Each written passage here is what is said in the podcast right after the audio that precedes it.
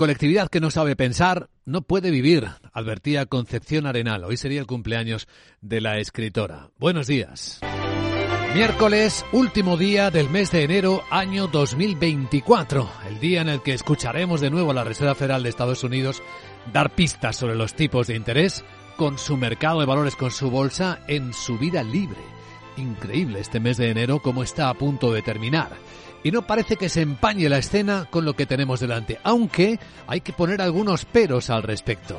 Entre otros que los bancos centrales van a retrasar a la segunda mitad del año el comienzo de las bajadas de tipo de interés. Es la señal que espera verse con mayor nitidez cuando acabe la reunión de la Fed esta tarde en Estados Unidos.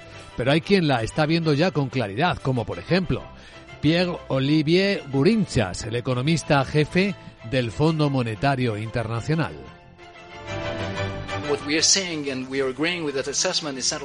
Eso dice que lo que estamos haciendo y estamos de acuerdo con esta evaluación es que los bancos centrales van a retrasar la flexibilización hasta quizás la segunda mitad de 2024. Y entonces es cuando prevemos que la Fed, el Banco Central Europeo, el Banco de Inglaterra y otros podrían empezar a flexibilizar, a bajar los tipos de interés. ¿Cómo estamos en la espera? Tranquilos por Europa. Ahora mismo el futuro del Eurostox está bajando una décima, en 4.677. En Wall Street hay mayor caída. Los futuros SP500 bajan cuatro décimas, 4.930, pero porque está pinchando en el mercado fuera de hora uno de los siete magníficos. Y no es que haya defraudado al mercado con sus cifras, es que están empezando a subir los costes y parece que es la lectura más preocupante. No estamos, se supone, en niveles de burbuja, aunque hay algunos analistas que dicen ver algunos paralelismos con la del año 2000 de las .com. Pero bueno, más de un 6%. Hemos visto caer a Alphabet Google esta noche en el mercado fuera de hora tras publicar sus resultados. Nada de caída en Microsoft, que también los publicó y también superó, con números mejores en todas las áreas de negocio. Pero en la escena tenemos un poquito de inquietud al respecto.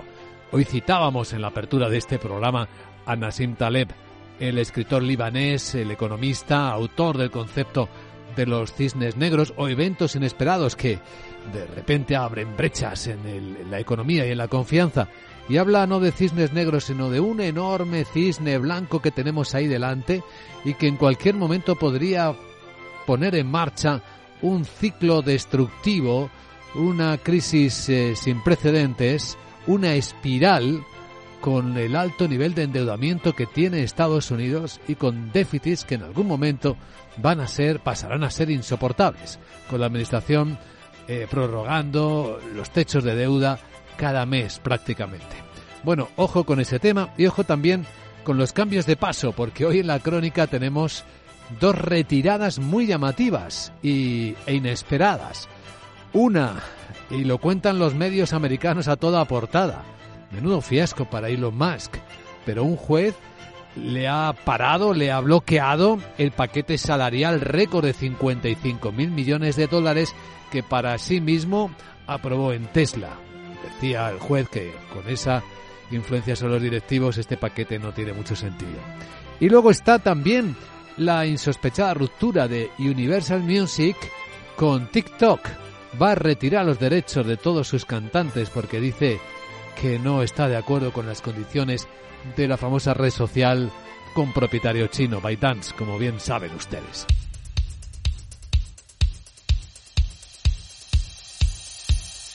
Capital, la Bolsa y la Vida, con Luis Vicente Muñoz.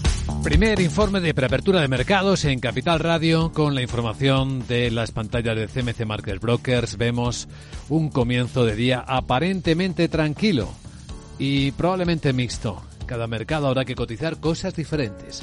Tenemos algunos subiendo ligeramente, como el alemán, el Eurostox no, está bajando una décima, cinco puntos en 4.677 y viene apuntando una recogida de beneficios el mercado americano, el SP500, con un recorte de 20 puntos, estos cuatro décimas está en los 4.930. Pesa en particular la caída en el mercado fuera de hora que venimos comentando de Alphabet, Google y de la que nos ocuparemos enseguida, en unos minutos.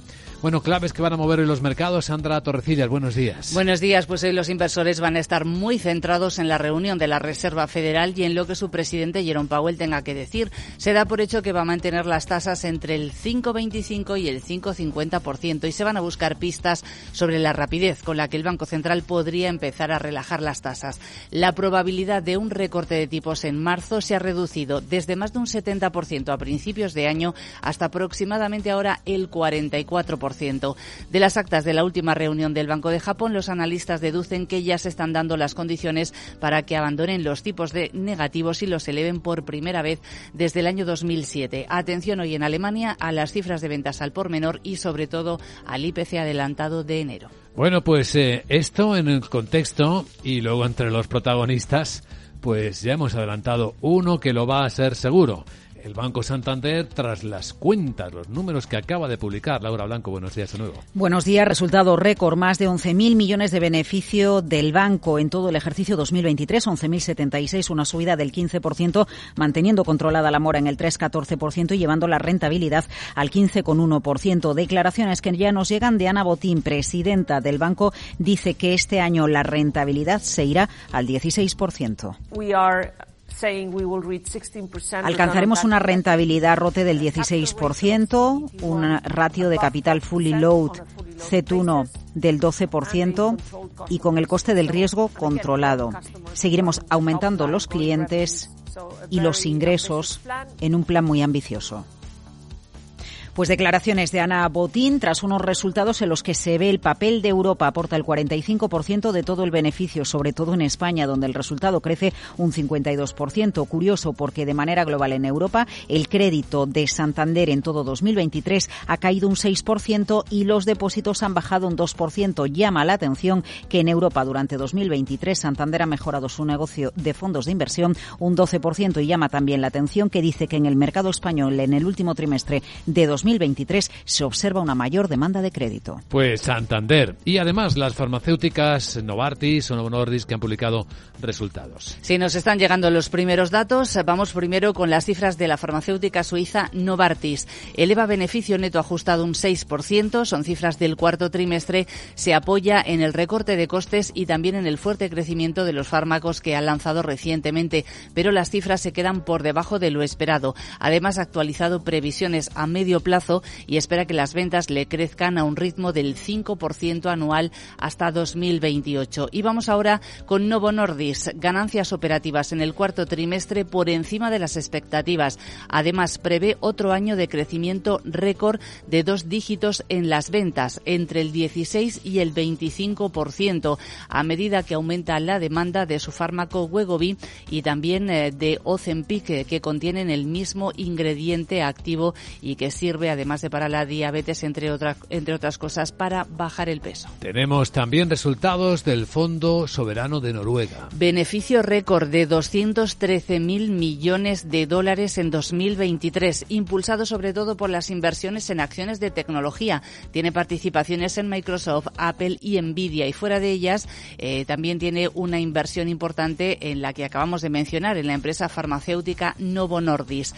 El fondo ha logrado una rentabilidad algo superior superior al 16% en todo 2023 y si vemos algún detalle más en renta variable el rendimiento ha sido del 21%, en renta fija de algo más del 6%. El Fondo Soberano que cuenta además con posiciones importantes en compañías eh, españolas como Repsol, por ejemplo, donde ostenta un 5,4%. Antes contábamos la historia, la sorpresa de que Universal Music ha dicho que le va a retirar los derechos de la música a TikTok. Universal Music cotiza también en Europa. Sí, cotiza en la bolsa de Ámsterdam. Vamos a ver si va a afectar a sus títulos esa decisión de romper ese contrato con TikTok sobre licencias de contenidos. Le va a retirar a esa red social el acceso a las canciones de sus artistas, entre ellos a, de, cantantes como Taylor Swift, Bad Bunny o Rosalía a partir de este miércoles a medianoche. Universal acusa a la red social de utilizar tácticas de acoso e intimidación para forzarla a aceptar un contrato peor. Eh, TikTok se defiende dice, califica toda esta narrativa de Universal Music de falsa y TikTok eh, recordamos que representa solo eh, alrededor del 1% de los ingresos totales de Universal Music. A continuación, la perspectiva de Wall Street.